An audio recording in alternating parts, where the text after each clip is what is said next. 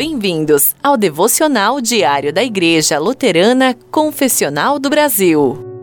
Então Natã disse a Davi: Este homem é você. Segundo livro de Samuel, capítulo 12, versículo 7. Eu não quero ouvir.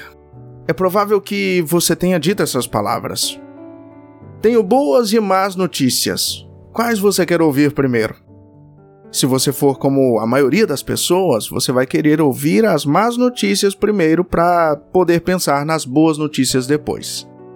Quando se trata de assuntos espirituais, Deus nem sempre nos dá boas notícias. Há dois grandes ensinamentos na Bíblia: as más notícias do julgamento de Deus sobre o pecado e as boas novas da graça e do perdão de Deus.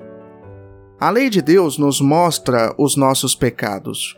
Quando nós estamos diante de um espelho, nós vemos todas as nossas imperfeições, as nossas rugas, o cabelo bagunçado. Um espelho não mente. Da mesma forma, os Dez Mandamentos não mentem. Eles nos mostram cada detalhe de nossa feiura espiritual. E para que isso? Para que nós entendamos o quanto precisamos do Salvador, o quanto precisamos de nosso Senhor Jesus Cristo. O profeta Natã tinha boas notícias para o rei Davi. Davi não estava preocupado com a avareza, adultério e o assassinato que ele havia cometido. Como em um espelho, o profeta Natã fez Davi ver todos os seus pecados. E Davi entendeu muito bem as palavras de Natã. A lei de Deus entrou então em ação. Davi lamentou o que havia feito ele se arrependeu de seu pecado. Natã, então, deu a Davi a boa notícia de que Deus havia perdoado o seu pecado.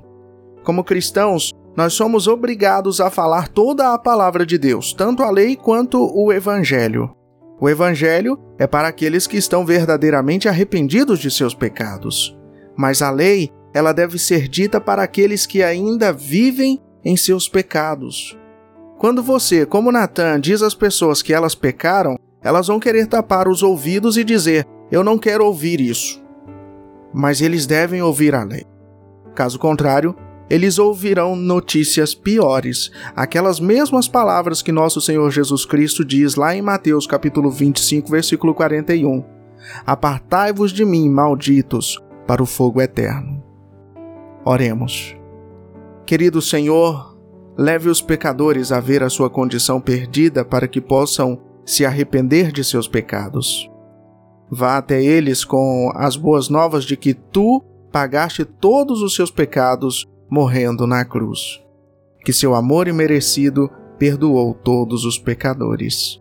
Amém. Meu querido irmão, minha querida irmã, um abençoado dia e uma abençoada semana a você e toda a sua família. Abençoe-vos o Deus Todo-Poderoso, Ele que é Pai, Filho e Espírito Santo. Amém.